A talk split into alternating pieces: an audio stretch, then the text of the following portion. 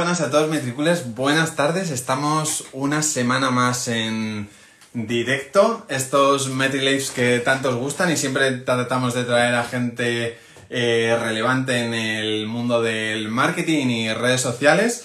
Así que nada, como veis en el título, em, esta semana pues eh, traemos a, a O'Dale.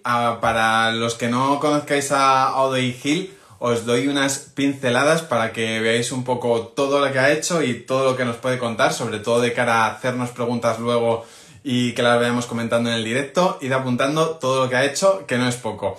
Es un vasco que está ahora fincado en Cantabria, no se ha ido muy lejos porque ama bastante su tierra y no sé si podemos definirle más como deportista o creativo, es eh, influencer deportivo, sobre todo centrado en las dos ruedas, en la bici, aunque también es director creativo de su propia agencia, Bicom, dedicada al mundo del marketing digital deportivo, y trabaja también con otra empresa que es Where is the Limit, que ya nos contará em, ahora un poco de, qué trata y de qué va.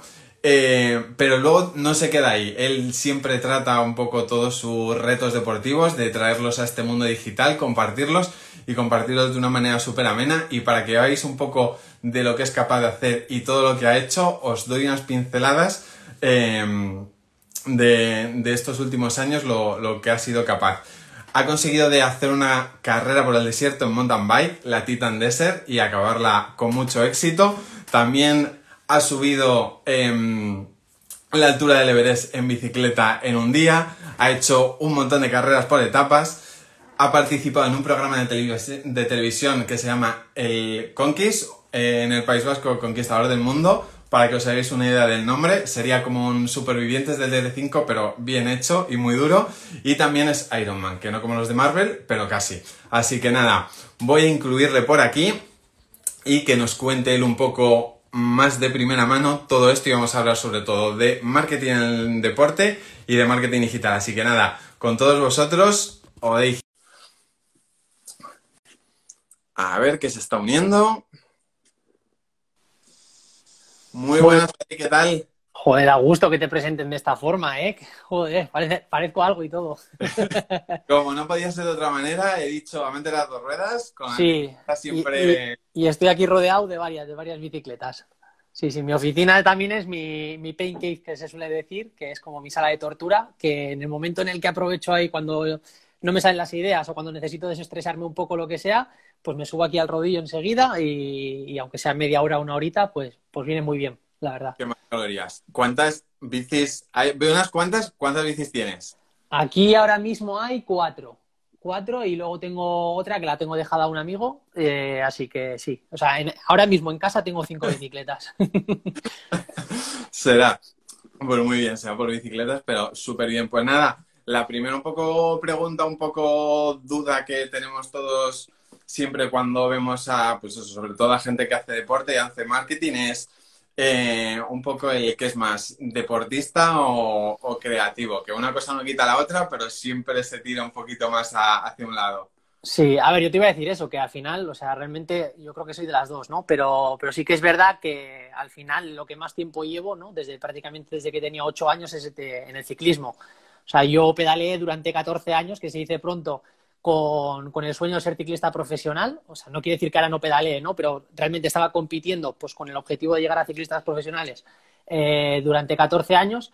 Y, bueno, realmente a pesar de en el camino, pues eh, haber sido campeón de Guipúzcoa, campeón de Euskadi, subcampeón de España, etcétera, etcétera, pues sí que es verdad que coincidió el momento en el dar el paso a profesionales, pues con un momento de crisis dentro de, bueno, económica y también dentro de lo que es el mundo del ciclismo y había muy pocas oportunidades para pasar. Entonces me tuve que, plantear eh, pues el, hecho de decantarme, ¿no? Por una cosa o por la otra, porque realmente estaba estudiando publicidad y relaciones públicas en la Universidad del País Vasco y compaginar ambas cosas al nivel de exigencia que requerían ambas, eh, o sea, más la bicicleta que, que la carrera realmente, pues no lo, no lo veía viable, ¿no? Entonces tuve que decidir entre hacer un año sabático en cuanto a universidad y centrarme en la bicicleta para ver si así conseguía una oportunidad para pasar a profesionales o realmente coger y decir, no, mira, me voy a centrar en los estudios y ya está, la bicicleta, ya considero que he intentado lo que tenía que intentar, no ha podido ser y ya está, mala suerte, ¿no?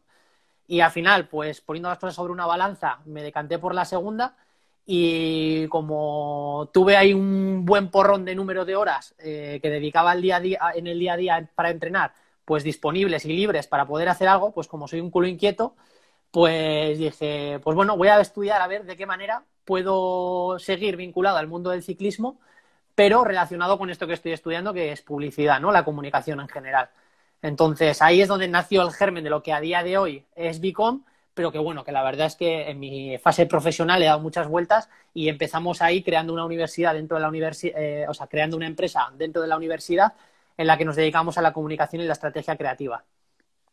Sí, pero es la verdad que es eso, que, es muy complicado, sobre todo la parte profesional del deporte o los que nos dedicamos un poco más en serio al deporte, con un poco la parte de trabajo laboral cuesta, pero yo creo que la verdad que, que al final, desde mi punto de vista, ha sido muy buena opción la que tomaste porque al final lo que has conseguido es un poco el compaginar ambas partes, seguir muy ligado al, al deporte y pudiendo hacer lo que, pues eso, para lo que estudiaste y lo que has hecho. Y yo creo que también es un poco gran parte del, éxito de todo lo que has conseguido en, social media y en, el mundo digital es el, aprovechar muy bien esa parte de, publicidad y meterla ahí porque muchas veces hay mucha gente eso que le pone como muchas ganas. Ahora que eh, está de moda el ser influencer y que todo el mundo puede ser influencer mucha gente le pone como muchas ganas, mucho esfuerzo, pero eh, no va bien como muy encarrilados sus esfuerzos. Y, yo creo que por tu parte es, justo el un poco o uno de los puntos diferenciadores de, de, esto, el poder meter un poco todo lo que viste de, publicidad. Yo cuando te conocí fue eh, cuando empezaste a trabajar en una agencia con Valentí San Juan Sí. Ese fue un poco el punto de partida del eh, voy a intentar compaginar las dos cosas porque Valentí o la agencia donde estaban era un poco lo que hacían o la parte visible de lo que hacían o ya antes de eso dijiste, bueno, vamos a intentar, intentar mezclar ambas cosas. Sí, ahí es un poco lo que te estaba comentando antes, ¿no? Nosotros, eh, o sea, yo venía de haber acabado la carrera de publicidad y relaciones públicas pues con dos años de experiencia en el sector, como quien dice, o sea, porque al final el hecho de haber creado una, eh, empresa dentro de la universidad y haber hecho eh, proyectos tanto para empresas como propios, eh, pues al final hace que salgas de, la carrera pues con, una experiencia que muchas veces es lo que te exigen, ¿no? Vas al mundo laboral y te dicen, queremos a una persona joven, con iniciativa, ambiciosa, pero que tenga experiencia. Digo, pues hay, hay una parte en la que se nos escapa, ¿no?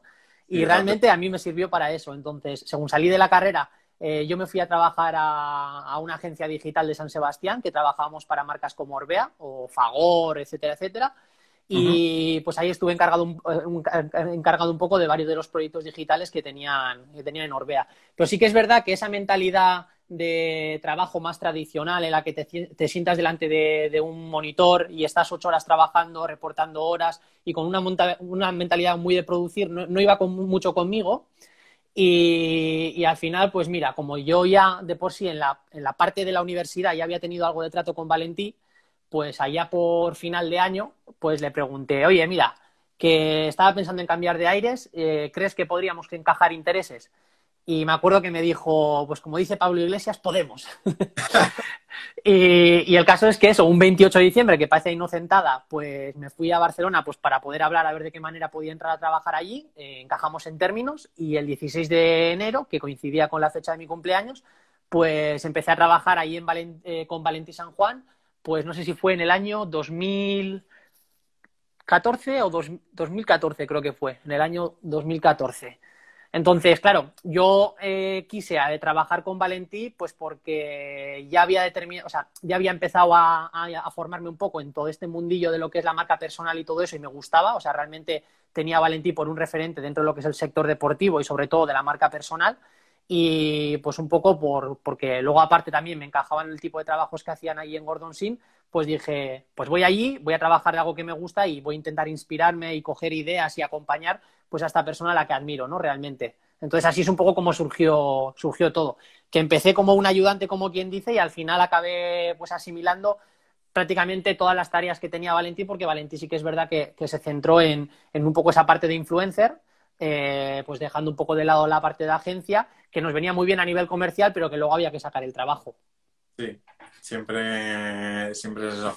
Al final cuesta abarcar y eso, sobre todo para los que eh, no conozcan a, a Valentín porque no estén muy metidos, yo vendría podría ser si hacemos un símil como el Rubius de los influencers deportivos en, España, sería como el top y siempre, pues eso, siempre parece que no, pero todo el trabajo de con marcas, etcétera, etcétera, eh, requiere bastante trabajo, que parece que siempre es alguien que coge el móvil y comparte los stories, pero, pero siempre cuesta. Y luego eso, entonces eh, fue un poco el, el, como el germen y luego se fue trasladando todo un poco a, a Beacon, que es eh, un poco vuestra agencia, que sobre todo está, por lo que, eso, por lo que he visto, etcétera, dedicada o estáis más dedicados al marketing deportivo. Que es un poco lo que, pues eso, lo que, en lo que sois expertos, eh, etcétera. Sí. Que me imagino este último año, con todo lo que ha supuesto a nivel por una parte muy bueno y por otra muy malo, habrá sido, me imagino, bastante complicado y difícil de, navegar. Ha sido bastante montaña rusa, la verdad. ¿eh? O sea, sí que es verdad que quiero eh, explicar un poco el, cómo nació Picom Digital realmente. ¿no? Yo al final, una vez acabé mi, etapa en, Gordon Sin, pues sí que es verdad que como venía de trabajar muchas horas, de tener mucho estrés, mucha responsabilidad y todo eso, decidí tomarme como un año sabático, que ahí es donde, pues entre otras cosas, me fui a correr que sea la Titan Desert, que sea Mongolia, que si luego formé parte del reality este de televisión y todo eso. Pero claro, al final, pues me pegué un muy buen año, como quien dice, ¿no? Viva la vida. Y, ya tuve que tomar la determinación de decir, venga, voy a ponerme a trabajar, ¿no? Ya en algo. Entonces, eh, ahí es donde realmente salió el germen de lo que es Bicom. Yo realmente lo que quería era buscar trabajo y tenía muy claro pues, mm, qué cosas quería y qué, y qué cosas no, ¿no? Entonces, una marca de bicicletas, que es con la que colaboro actualmente, que es Meta, me dio la oportunidad de empezar a trabajar para ellos a nivel de marketing. Y sí que es verdad que como al final, a través del canal de YouTube, que a mí es lo que más eh, exposición mediática me da, pues me iban escribiendo marcas para, para el tema de colaboraciones y todo eso, pues claro, yo ya estaba ejerciendo de marketing dentro de una empresa del mundo del, ciclismo, ¿no? Entonces había veces que igual me contactaba una marca también de bicicletas, ¿no? Por decir una, cosa, que me decían, oye, te queremos de embajador o queremos que pruebes una de nuestras bicicletas porque creemos que esto nos puede ayudar de no sé qué manera, ¿no? Entonces, hay un poco en una de formación profesional me gustaba intentar entender el por qué habían llegado a donde mí y en qué creían que yo les podía ayudar, ¿no? Porque muchas veces el problema de base iba mucho más allá de poner un parche con un vídeo puntual o una campaña puntual o una colaboración puntual. Entonces, así me fueron eh, surgiendo proyectos realmente eh, a través del canal de YouTube, porque yo realmente nunca he ido a picar puertas de, a nivel comercial de, oye, mira, que te gestiono las redes sociales o que te ayudo con el tema del posicionamiento o la transformación digital. Eh, realmente nunca ha sido eso, o sea, todo me ha ido llegando pues a través del canal de YouTube y ahí es donde me di cuenta realmente que en el sector del marketing deportivo eh, había una gran especialización, eh, o sea, era muy difícil encontrar, perdón, eh, una gran especialización en el mundo del ciclismo, porque es un sector muy elitista y muy técnico, con grandes conocimientos de marketing y viceversa, ¿no? O sea, realmente ahí había una carencia, no había gente que explotara el nicho de decir, joder, profesionales del mundo del marketing que encima tienen grandes conocimientos y que viven esto desde dentro. ¿No? Entonces ahí vi el nicho, eh, decidí atacarlo y la verdad es que a día de hoy pues, pues, pues nos va genial, ¿no? Sí que es verdad que lo que decías, ¿no? Con el tema de la pandemia hubo un momento de incertidumbre, ¿no? De decir, eh, ostras, ¿qué va a pasar? Porque al final los clientes también no tenían claro eh, en qué circunstancias iban a poder afrontar el año, pero sí que es verdad que cuando se ha estabilizado un poco todo y sobre todo hemos visto la gran sobredemanda que ha habido dentro del sector, pues eso también, como yo, como al final, por, por daño colateral, entre comillas, pues también me he visto beneficiados, ¿no? Incluso llegando a triplicar facturación, o sea que, es una barbaridad en cosa de un año. Sí, sí, la verdad que el mundo de la bicicleta este año ha sido complicado, pero eso te preguntaba porque fue, eh, nos confinan, todo se para, se venden material para estar en casa. Parecía que no iba a pasar nada, luego se acabó con el stock de, de material de prácticamente todas las fábricas, tiendas, etcétera, entonces yo creo que, ha, sido, ha sido bastante, por lo menos, entretenido y, hmm. movido. Así que, así que la verdad que bastante guay y sobre todo eso. Eh, yo veo súper interesante lo de Bitcoin, eso, que tú que tienes una visión bastante global del sector, porque yo creo que es una, una de las ventajas, que lo vives como, lo has vivido como un poco como influencer, como agencia, eh, en relación estrecha con las marcas y tienes un poco esa visión, el, saber moverte. Luego ahora también, hace nada, has empezado a formar parte también del proyecto de is the Limit. Hmm. Así que si nos puedes explicar un poco qué hacen, la filosofía que tienen, que creo que es bastante interesante, estaría súper chulo. Sí. Sí, pues mira, como te decía, una de estas, eh, o sea, una de las múltiples marcas que al final eh, les llega, ¿no? Que, soy un especialista, como quien dice, en el mundillo del marketing deportivo, eh, pues porque tengo gran conocimiento y lo vivo desde dentro, pues fue esta, ¿no? Where is the limit? Que Where is the limit realmente es, como, ahora a día de hoy lo conocemos como una plataforma de contenidos inspiradores, pero que en esencia cuando nació, pues era el eslogan de, de Joseph Agram, ¿no? Del ultradeportista Joseph Agram, que, si bien en el inicio se centraban en un formato de club con mucho merchandising etcétera, y no es que hicieran tampoco una labor social, eh, pues bueno, lo cierto es que quedó en el olvido durante dos años y Antonio Gaso, que es el, el ex CEO de, Centros Auditivos GAES, pues un poco por seguir dando continuidad a aquello que hacía dentro de GAES, que era todo el tema de las becas deportivas, pues habló con Joseph porque tenían reunión para, adquirirle lo que era, o sea, lo que, lo que es Where is the Limit, la marca Where is the Limit,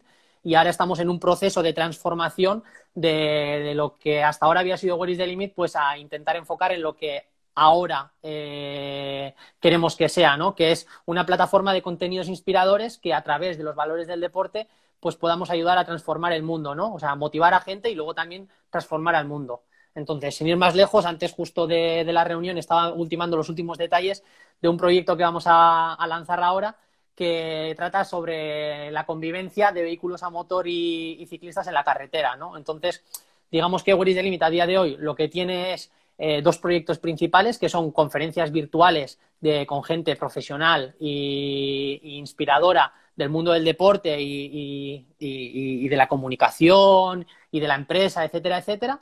Y luego también tiene la parte de becas deportivas, que si bien empezaron en, la marca GAES, de, los centros auditivos como Persigue tus sueños, pues hoy en día son las Whittle becas, que al final lo que consisten es en ayudar a deportistas amateurs a cumplir sus sueños deportivos. Y si lo, encima lo vinculan con un reto solidario, o sea, con un cierto componente solidario, pues mejor que mejor. Entonces, aquí si hay alguien que esté interesado en poner en marcha algún proyecto eh, deportivo y solidario, pues decir que la convocatoria está abierta, que en, en wittel.es barra, barra becas la gente se puede inscribir y al final lo que hay es un proceso de votación popular donde los más votados entran eh, a un, digamos, a la decisión de un jurado para determinar cuáles son los proyectos que se apoyan económicamente eh, para que puedan cumplir esos sueños deportivos que tienen.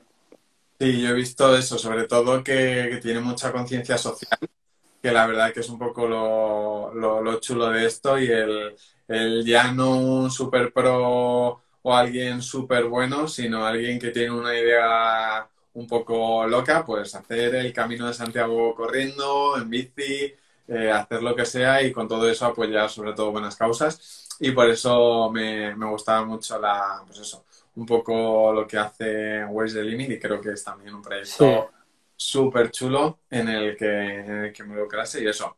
Ahí queda el llamamiento, si lo ve, si lo ve alguien, pues nada, ahí, ahí lo tiene y ojalá que, se apunte mucha cosa, mucha gente y haya un montón de proyectos. Hmm. Y es interesante porque luego a nivel de explotación de, marcas, o sea, Where is the Limit también tiene como una parte como si fuera una agencia, ¿no? Que, que ya al final, que no lo he dicho desde el principio, en lo que yo les estoy ayudando es en toda la parte del marketing digital y transformación hacia esos nuevos objetivos que ellos quieren hacer, ¿no? Entonces, eh, tiene una parte que es muy interesante que al final, como el concepto es tan conocido y se involucra tanta gente, o sea, la gente viene a participar en lo que es Where is the Limit, eh, es una mina brutal de historias acojonantes que al final también pueden ser un gran escaparate para marcas que quieran tener una bonita historia que contar, que muchas veces igual existe esa carencia, ¿no? De decir, jo, quiero contar una buena historia, pero ¿a dónde voy a encontrar esa bonita historia? Pues es que Where is the Limit está repleto, repleto de, buenas y fantásticas historias a través de la cual hacer responsabilidad social corporativa o tener un posicionamiento muy chulo. O sea, realmente eh, incluso ahora los acercamientos que estamos haciendo para, algunas marcas, está resultando muy interesante, ¿no? De, cara a vincular y a realmente hacer esto lo más grande posible, que lo que queremos es ayudar al máximo número de personas posible. Mm. Sí, hacer un poco esa, esa bola, como quien dice, y, ser un poco el punto de, de conexión, eso también entre historias, marcas, etcétera. Así que muy bien. Nosotros que en Metricool somos un poco, pues eso, expertos en, en redes, todo el mundo, una de las bases es eso, que todo el mundo conecta todo con Metricool, eh, pues desde Instagram, YouTube, Twitter, plataformas de YouTube, etcétera. Em, vemos muchas veces eh, falta de em, carencia o conocimientos, un poco eso, de lo que he comentado al principio, de cómo enfocar los esfuerzos, etcétera. Y ahora que es tan sencillo, ya está un poco todo más, más hecho y la gente está más hecha a ver influencias, a compartir contenido, etcétera. ¿Tú cómo ves un poco la, comunidad de, deporte en cuanto a términos de, de marketing digital o, social media? Porque si están como las puntas de lanza, podemos decir, eh, esos canales grandes que en España hay, pues, habrá eh, 10, 12 así que son un poco los más conocidos y hay muchas intentando abrirse paso. ¿Tú cómo ves un poco la comunidad en sí en cuanto a conocimientos o cómo está, etcétera? Sí, a ver, hay un poco de todo. Yo creo que ya al final, con el paso del tiempo, eh, la gente también se va profesionalizando, ¿no? Dentro de lo que es el, el, mundillo. O sea, yo me acuerdo que cuando yo empecé en el canal de YouTube éramos cinco contados, ¿no? Que los podemos contar con los dedos de las manos. Y el otro día me dio por hacer un listado, pues cosas que voy monitorizando, además también desde vuestra herramienta, eh, pues por ver un poco el sector, cómo se mueven, qué perfiles van en crecimiento y todo eso, pues porque al final también hay veces que tenemos que hacer programas de embajadores y cosas de estas y nos viene bien monitorizar toda esa parte. Y ahora me fijo muchas veces y digo, joder, pues el otro día saqué un listado de más de 50 canales de YouTube relacionados con ciclismo. Ya no me refiero a deporte en general, sino fíjate que con un nicho tan específico como, como ciclismo y, estoy hablando de canales de más de 5.000, 6.000 seguidores que ya, o sea, dentro de lo que es la plataforma es complicado llegar a esos números. Entonces, yo lo que estoy viendo es que hay una gran demanda en cuanto a, la, consumición de contenidos dentro de lo que es el mundillo y hay muchos perfiles que se están pues introduciendo con más o menos idea a, dar esos contenidos, ¿no? Entonces, sí que es verdad que yo hasta ahora he visto que, que realmente a pesar de que había muchos perfiles que hicieran contenidos dentro de lo que era YouTube enfocados al ciclismo, eh, en cuanto a conocimientos de marketing, de conversión, de etcétera, pues se quedaban un poco cojos, que realmente ahí pues éramos tres o cuatro perfiles los que más o menos explotábamos bien la plataforma. Pero sí que es verdad que al final, eh, sobre todo también con la democratización del marketing digital que está haciendo Romu a través de sus redes sociales, ya no solo mm. para, para, el tema del SEO, sino también para el mundo en general, con el tema de los canales de YouTube, pues yo creo que también cada vez más gente eh, sabe lo que es posicionar un vídeo, cómo hacerlo, eh, cómo poner las descripciones, cómo tiene que hacer las miniaturas, eh, cómo acudir a marcas. O sea, yo creo que cada vez hay más conocimiento en, en, ese aspecto y la competencia es mayor, lo cual es bueno. Sí, siempre el que haya competencia, él te empuja un poco más. Y yo creo que hay gente que, aunque no sepa o no tenga los conocimientos teóricos por haber estudiado una carrera, etcétera, pero como dices, sabe hacer una miniatura o sabe hacer posicionamiento SEO sin, tenerlo en cuenta, pero eh, sí sabe qué palabras clave tocar, cómo hacerlo, de qué mm. manera, y al fin y al cabo sí, sí se va mejorando. Yo la verdad que eh, lo que he podido ver del nicho del, ciclismo, eso, cada vez hay un poco más de democratización y, auge de, canales. También, pues cada vez pasamos más tiempo en YouTube y, en redes sociales. Y la gente que ha sabido bastante o gente que venía derivada del marketing y tenía como pasión el ciclismo, que hay unos, unos cuantos y se han puesto a, a ello o compaginan una agencia por otro lado con eh, con esto la verdad que le han sacado, creo que son de, los, de los punteros. Hmm.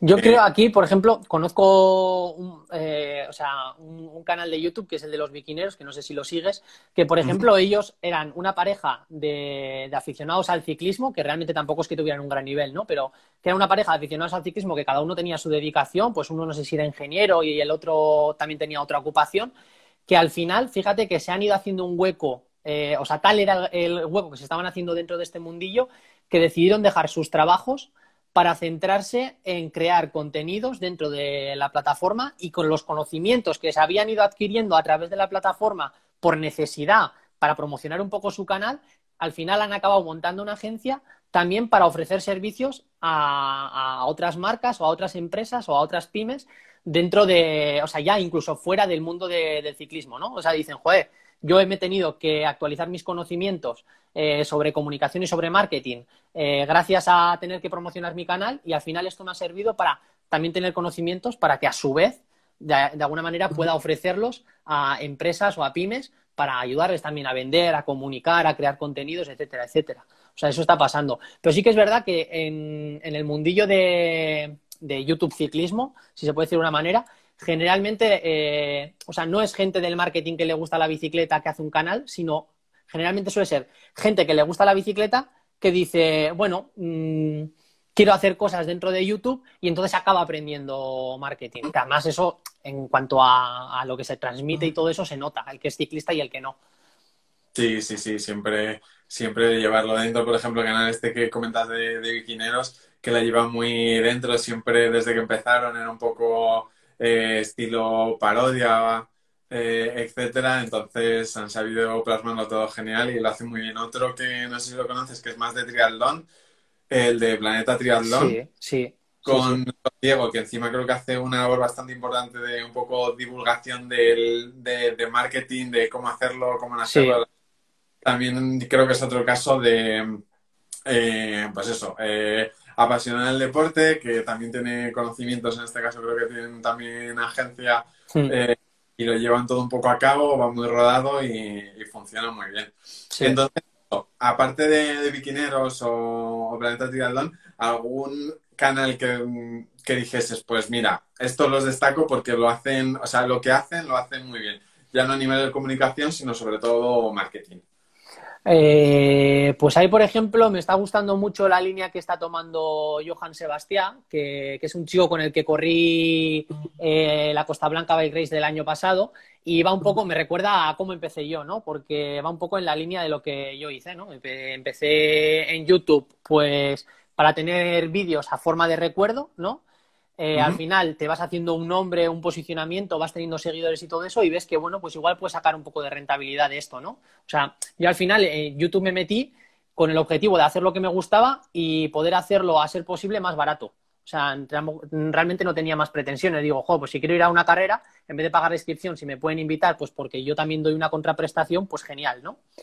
Y entonces Johan el año pasado entró a formar parte de, un programa de embajadores de una de las marcas para las que trabajamos eh, desde Bicom.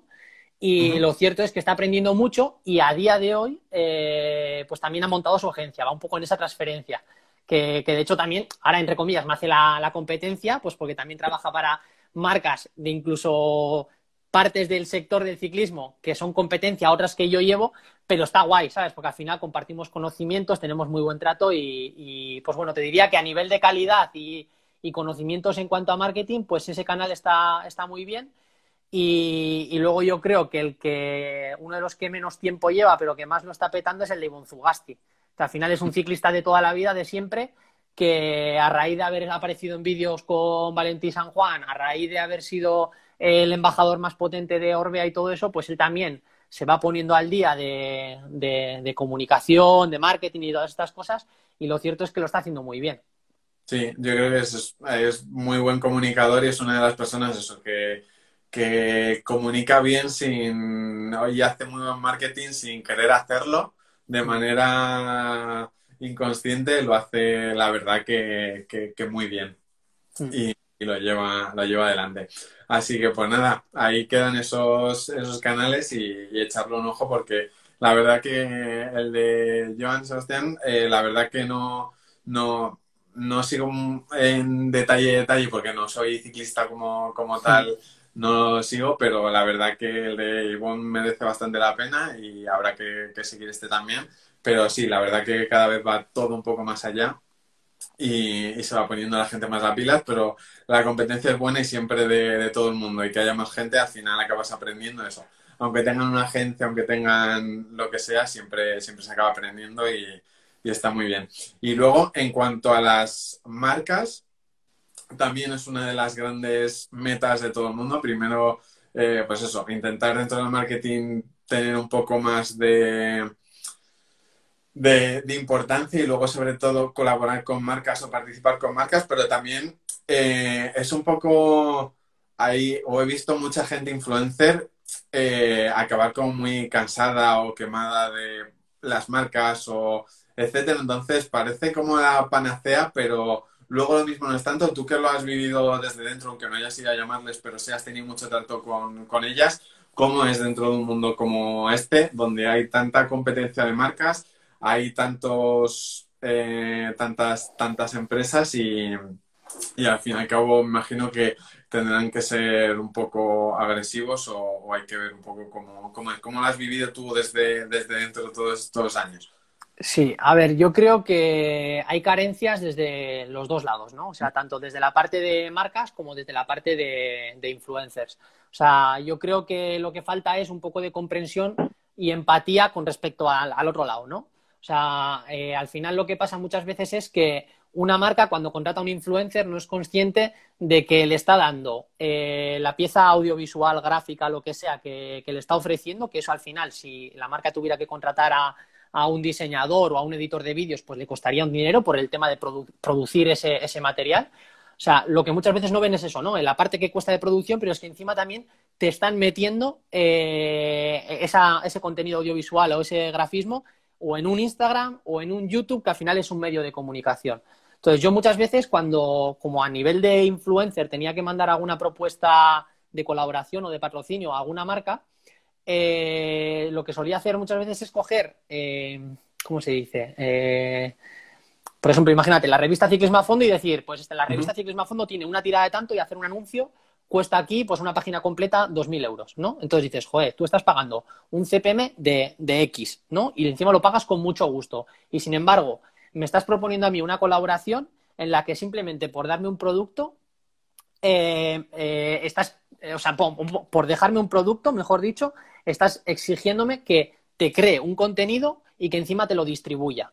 ¿Sabes? O sea, yo creo que cada vez se va educando más en ese aspecto, pero, yo creo que las marcas todavía tienen mucho trabajo y, mucha empatía que tener con, respecto a lo que se está, se está contratando. Y desde el punto de vista de influencers hacia marcas, yo que también estoy, digamos que en, el otro lado, en el otro lado, que es atendiendo las cuentas de redes sociales de alguna de las marcas que tenemos, también existe mucho un, oye, mira, que tengo todos estos seguidores, ¿qué me das? digo, no, a ver, ¿qué me das? No, esto funciona distinto, o sea, ¿qué me puedes tú ofrecer? De qué, visibilidad me vas a dar, muéstrame unos números, un tipo de contenido, pues para poder valorar si me compensa o si no me compensa. O sea, yo creo que lo que, lo que falta en general es profesionalismo y conocimiento de, la oferta-demanda, o sea, de lo que se puede ofrecer con lo que se puede dar y viceversa, ¿no? Sí, un poco eso, el hacer más equipo, más que el, eh, pues tengo tantos seguidores, eh, dame, dame cierto producto y muchas veces pasa eh, muchas veces, pues eso, el tener que pasa en todos los sectores, cuentas con 20.000 seguidores y likes, que también me imagino que, se dará y, al fin y al cabo no hace ningún favor a nadie porque si hay una cuenta un poco tocada se, ve rápido y al, resto tampoco le, ayuda. Mm. Y en cuanto a, a marcas, has tenido mucho, a muchas que decirles, por ejemplo, no, porque este producto no eh, va conmigo no tiene nada que ver con esto, o, con mi canal o con la temática, o más o menos si se tiene una coherencia con respecto a eso. Sí, a ver, si bien es verdad que no es que haya rechazado como súper grandes oportunidades o ofrecimientos, mm. sí que es verdad que hay muchas colaboraciones así como pequeñas y tal, que o bien por términos o bien por el propio producto no me encajan y, y acabo rechazando. O sea, porque ya al final creo que este camino es un camino de largo recorrido, ¿no? Entonces creo que tienes que ser muy coherente siempre con tu forma de ser, tu forma de comunicar, el posicionamiento que adquieres, etcétera, ¿no? O sea, no por mucho, o sea, muchas veces sucede que igual algún influencer coge una colaboración que es porque lo ve muy, muy interesante para el momento, pues para facturar y todo eso, pero que realmente con la trayectoria que lleva viniendo no tiene ningún sentido, ¿no? Entonces, ¿qué es lo que yo digo de pan para hoy, hambre para mañana?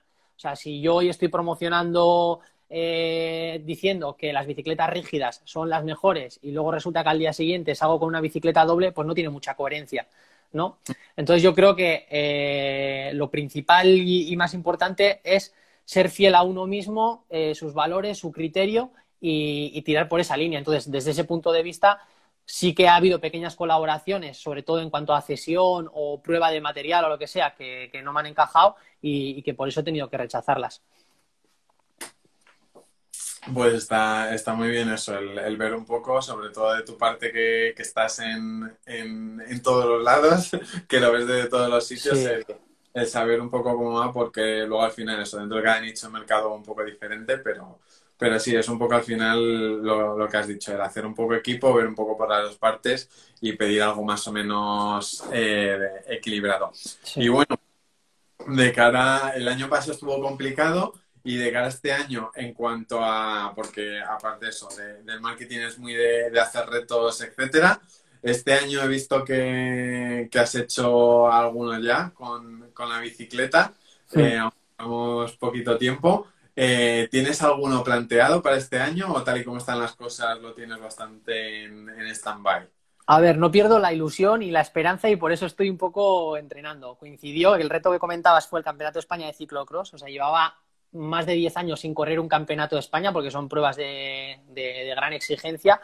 Y pues coincidiendo que se disputaba aquí al lado de mi pueblo, en el del sitio en el que estaba viviendo, o sea, en el que estoy viviendo, pues me lié la manta a la cabeza y dije, bueno, pues voy a correrlo, ¿no? El Campeonato de España. Y entonces, pues bueno, para eso me tuve que entrenar muy a fondo durante un mes, que tampoco es que de para mucho. Y pues ya que he cogido un poco el impulso, pues lo que estoy es intentando mantener lo mejor posible esa condición por cosas que puedan venir más adelante. O sea, sí que tengo algún reto en mente, pues como una Madrid-Lisboa, ¿no? O como la Costa Blanca by Race, o pruebas, pues eso, por etapas o incluso bastante extremas del mundillo del ciclismo, del mountain bike y todo eso pero estamos un poco a la expectativa de, ver cómo va a evolucionar lo del tema de la pandemia, porque ya se está viendo que las primeras pruebas que teníamos en calendario ya se van posponiendo, entonces ves un poco incertidumbre.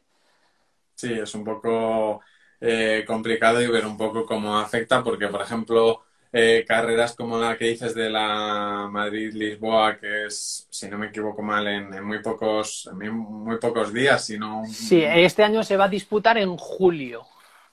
Sí, entonces dependerá, me imagino, bastante en cuanto a fronteras, etcétera, etcétera, y luego también, pues eso, en cuanto a, cuánto se puede, cuánto se puede entrenar, no se puede entrenar, pero bueno, por ahí ya. Sí, más que el hecho de entrenar o no entrenar, eh, es sobre todo el que se pueda disputar la competición con, un mínimo de garantías en términos de salud. Eh, o sea, sí que es verdad que concretamente el organizador de la Madrid-Lisboa ya tiene experiencias en haber organizado y de forma exitosa carreras eh, en plena pandemia, como la Titan Desert, porque son los organizadores de la Titan Desert, y a mí eso me da bastante tranquilidad, ¿no? El hecho de un organizador que ya sabe lo que es sacar adelante una prueba y hacerlo con garantías en plena pandemia, pues ya me da como ciertas garantías, ¿no? Entonces en julio, pues es una de las que tengo ahí marcadas como que, joder, quiero que sea inamovible. Pues nada, a ver si hay, si hay suerte y la puedes hacer. Y luego, sobre todo, en estas carreras que aparte de competir, pasarlo bien y el reto deportivo, también llevas tú la parte de un poco comunicación, grabar, de, eh, tengo que compartirlo, voy a compartirlo en, en, redes sociales, un poco como las, como, cómo se vive eso desde, desde dentro, un poco para los que, sí sabemos, al fin y al cabo estás más centrado en el comunicar que en el competir. Eh, ¿Se puede compaginar bien o cómo se lleva? Sí, a ver, eh, tengo que decir que soy de los pocos youtubers eh, que soy capaz de correr y sacar un vídeo en el mismo día en una competición, con todo lo que implica, eh, pues eso, ¿no? El estar pendiente de grabar, de luego llegar al hotel y cuando todo el mundo está descansando, ponerte a volcar los archivos al ordenador, ponerte a editar y tener esa capacidad, esa agilidad de poder editarlo en el día para no subirlo demasiado tarde y que la gente lo vea en el mismo día.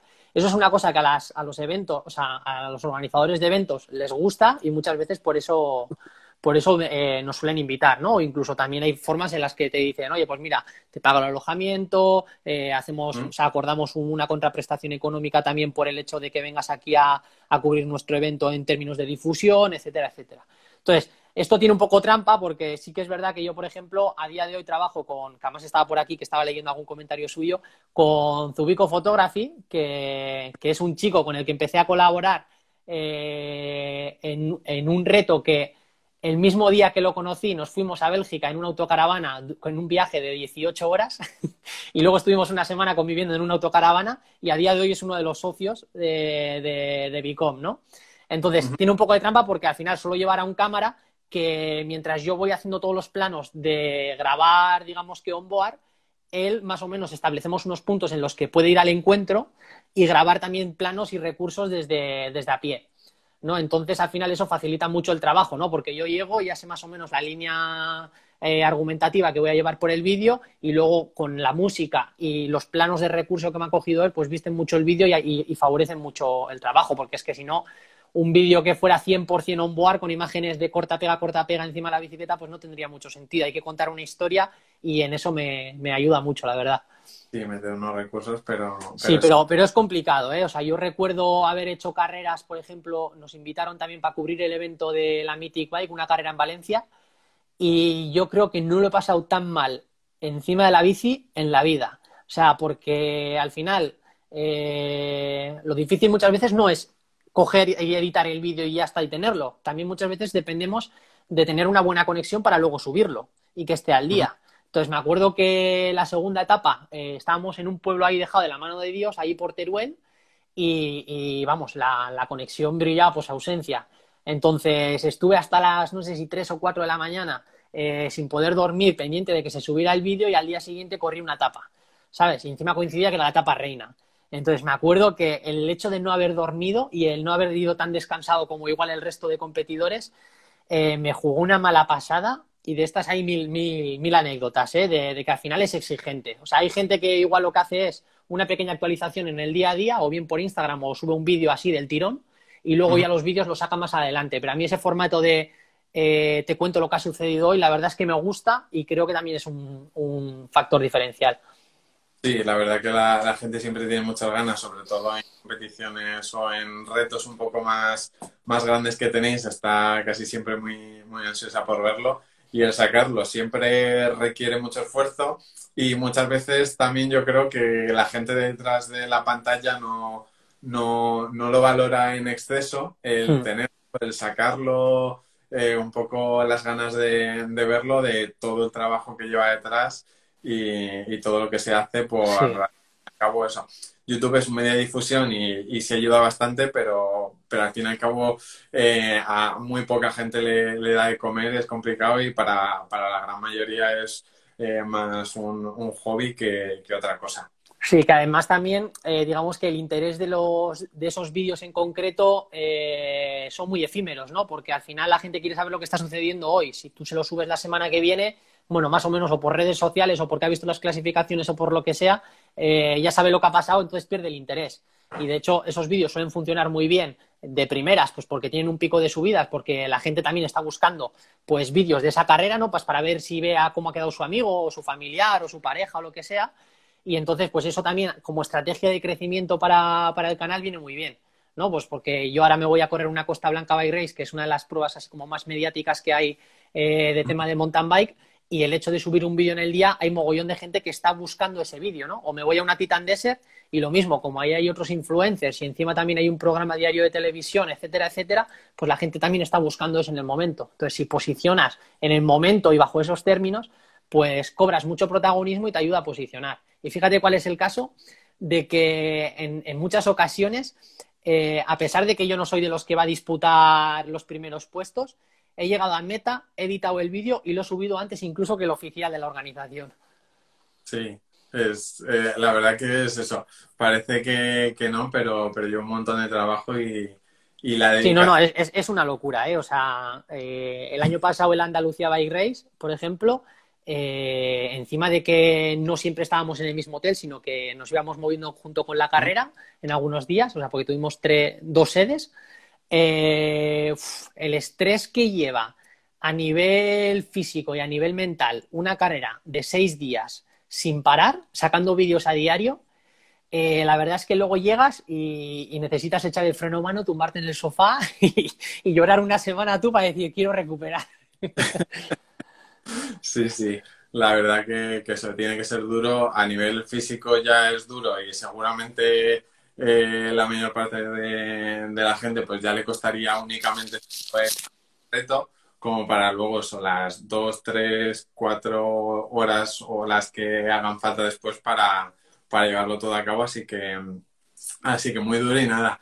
A ver si este año sale algún reto, puedes, puedes irlo mostrando y si no, pues como eres tú te hemos visto, si no los hay oficiales ya te, te, montarás. Sí, ya haremos algún. De esto de venadas de estas me suelen dar muchas, así que no creo que vaya a ser problema.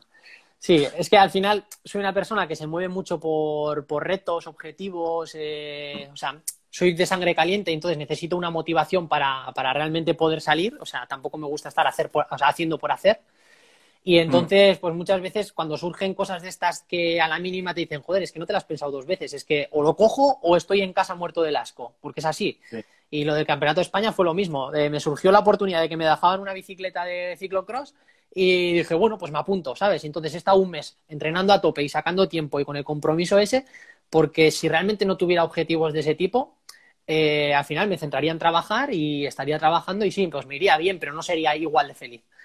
Sí, muchas veces eso, sobre todo en términos deportivos, el, tener un poco esa, esa, meta, ya bien sea eh, un poco oficial por una carrera o por algo que te has puesto tú, mm. es lo, que te hace el, pues eso, hoy hace malo, venga, me voy a quitar la pereza, voy a bajar, mm. voy a salir y, lo voy a hacer, así que, así que nada, a ver si te sale y si no, pues eso, habrá que montar un y si no, pues bicométricos nos juntamos, montamos cualquier evento, cualquier cosa y se hace un reto, un reto rápido, todo, lo, que Sea, todo lo que sea por moverse. ya, le, voy a dar a la cabeza, a ver si se me ocurre algo así, una asociación. Es que una de las cosas que me gusta realmente es también crear retos o, afrontar objetivos de competiciones y todo eso a medida de ciertas marcas, ¿no? Por ejemplo, con el Campeonato de España eh, conseguí una colaboración con KH7. O sea, al final, eh, Ciclocross es un sitio donde hay barro pero que, o sea, a más no poder, y yo creo que era de cajón de que una marca como KH7 estuviera dentro de lo que era esa competición, ¿no? Entonces, ese tipo de cosas, ese tipo de asociaciones, la verdad es que me gusta buscarlas y, yo creo que son interesantes pues porque es un branded content muy interesante para las marcas que igual de por sí no tienen ni la capacidad de poder hacerlo, ni los medios para poder difundirlo, ni tampoco la, la capacidad de poder producirlo a nivel audiovisual. Entonces, pues mira, si se puede materializar a nivel de marketing a nivel de producción audiovisual y a nivel de difusión, pues mira, para eso, para eso hay que darle a la cabeza y, yo por mí encantado, vamos. Pues nada, le daremos una, vuelta a ello. Así que nada, ya para ir terminando, siempre nos deja el invitado anterior alguna pregunta. En este caso le hemos hablado así bastante, yo creo bastante en detalle durante la entrevista. No sabía quién, quién iba a venir, pero nos dejó una pregunta de cuánto sabes sobre el marketing deportivo, que ya hemos visto que bastante. y, un poco también eso, un poco la, comunidad, que cuánto sabía sobre, sobre marketing deportivo. Y un poco como resumen, yo creo que es lo que hemos dicho, el que saben cada vez más, ¿no? Sí, saben cada vez más, pero todavía hay mucho trabajo que hacer, ¿eh? O sea, y, si hay marcas del sector deportivo que por lo que sea no encuentran a esos perfiles, oye, pues que me escriban un email. Porque sí que es verdad que, o sea, desde el punto de vista del consumidor, de la gente que está detrás de las redes sociales, o sea, de los clientes, se nota mucho cuando, cuando detrás de las marcas hay alguien que entiende de qué, de qué habla. O sea, no puede ser que, por ejemplo, un community manager de una marca de bicicletas esté diciendo feliz viernes, ¿qué bicicleta vas a coger hoy? Y dices, a ver, en mi caso sí, porque tengo cinco, ¿no? Pero, pero la mayoría de gente que está detrás es como, joder, pero si tengo una bici, ¿qué bicicleta quieres que coja? ¿Sabes? O, yo qué sé, o que hablen de vas a ir a toda velocidad, pues igual no es tampoco la terminología mm. que, que la gente exige y pide desde otro punto de lado, porque sí que es verdad que el sector del ciclismo es muy, muy, muy complicado a nivel de comunicación y muy elitista. O sea, no, no les vale cualquier cosa, eh, es como todo muy pitimini, ¿sabes? Y, es, o sea, requiere una formación importante. Entonces, salvo que tengas eh, la, formación ya innata, o sea, de, que lo vivas realmente porque sí, como hobby, eh, es muy difícil coger un manual y estudiártelo y poder responder a, ese nivel de exigencia. La verdad que, sí, que, muchas veces eso, hay que estar muy metido dentro del producto, en este caso dentro de, del mundo para que, para que funcione. Y, pero la verdad es eso. Ventaja también un poco del marketing es que por suerte hay bastante contenido gratuito en todos los sitios, es algo que se puede aprender eh, de una manera más o menos sencilla, o por lo menos tener unas bases y luego todo practicar. Así que nada, pues ahí dejamos resuelta la pregunta y tú nada, déjanos una pregunta para, el, para la siguiente persona la semana que viene. Puede ser una pregunta de lo que quieras, mm, relacionada con lo que te apetezca, tenga algo más de sentido, eh, una pregunta sin sentido, más personal, lo que te apetezca. Ah, ¿Se sabe quién es el invitado o sobre qué mundillo es o algo? Eh, pues ahora mismo no te sé decir. Sé que estará relacionado con el marketing digital, pero no te sé decir exactamente eh, quién, va, quién va a ser. Vale, pues mira, va, a ir un poco a pillar, ¿sabes? Porque yo, por ejemplo, soy de la opinión de que en este mundillo eh, si conoces la persona que está detrás de una de las marcas a las que pretendes ir, yo soy de la opinión de que entre, entre bomberos no nos pisamos la manguera. Es decir, o sea, si yo por mucho que le quiera echar de guante a una marca, sé que detrás de esa marca está, por ejemplo, mi amigo Johan, jamás voy a ir a por ella. Entonces, yo creo que la pregunta va por ese, por ese sitio, en plan de, ¿has ido a quitar, robar, entre comillas, un cliente que pertenecía a alguien que conocías? Vale, pues seguro dentro del marketing digital Mm, yo sé casos de, gente que le, ha, que le, ha, pasado y sobre todo en tema de agencias, etcétera, siempre hay bastantes, bastantes problemas, entre comillas, con, con eso. Así que nada, me parece una pregunta perfecta y con un poco de, salsa para, para, que sea entretenido. Así que nada, pues... o incluso habría una segunda parte de la pregunta que es como, ¿has tenido que eh, destacar los fallos que está haciendo una agencia para poder tú coger a un cliente, ¿sabes? Porque a mí eso también me parece muy feo, ¿no? El coger y decir, eh, pues mira, en vez de publicar tres veces al día como estás haciendo, o coger y mira, has dejado no sé cuántos comentarios sin responder. Eso te, tienes que tener a alguien que te lo gestione bien. No sé, haz tu propuesta de valor y no te centres en los fallos de que está cometiendo otra agencia, otro lo que sea, porque me sabe súper feo, ¿no? Entonces, la pregunta va por ahí, modélala como, como quieras. Vale, perfecto, pues la modelaremos eso, sobre todo cosas como esas que en España no se llevan, otros mercados como Estados Unidos, que si son más agresivos y se llevan más, sí. No, pero, pero seguro que es, que es muy que es muy interesante, la modelaremos y, a, mí a nivel ético me parece muy feo, porque el mundo es muy pequeño y al final todos nos conocemos y enseguida salen estas cosas, ¿sabes? Pero bueno, oye, ahí a cada cual. En mercados así, y España o cualquier país que parece muy grande, pero luego al final siempre te acabas cruzando con, con, con, los mismos en todos los sitios, en el marketing, pues si vas a un evento y vas a tres eventos durante el año, coincides con el 70% de la gente en, en todos, así que es mm. pequeño y, es complicado, así que nada. La dejamos. Y nada, vamos a ir despidiendo el directo porque si no despedimos nos corta Instagram, que al final nos hemos alargado. Sí, sí, sí. Ahora, así que nada. Hoy, pues muchísimas gracias por estar con, con, nosotros. Que vaya ahora muy bien el proyecto este que nos has dicho de, de Boris de Limit con la concienciación de los ciclistas y los conductores, que la verdad que es muy importante, sobre todo el, el no correr y respetar todo. Así que nada, a ver si sale adelante. Muchas gracias por estar, por compartirnos todos tus conocimientos, a toda la gente que nos ha visto y nos vemos la, semana que viene. Perfecto. hasta luego a todos. Venga, hasta luego, Sergio.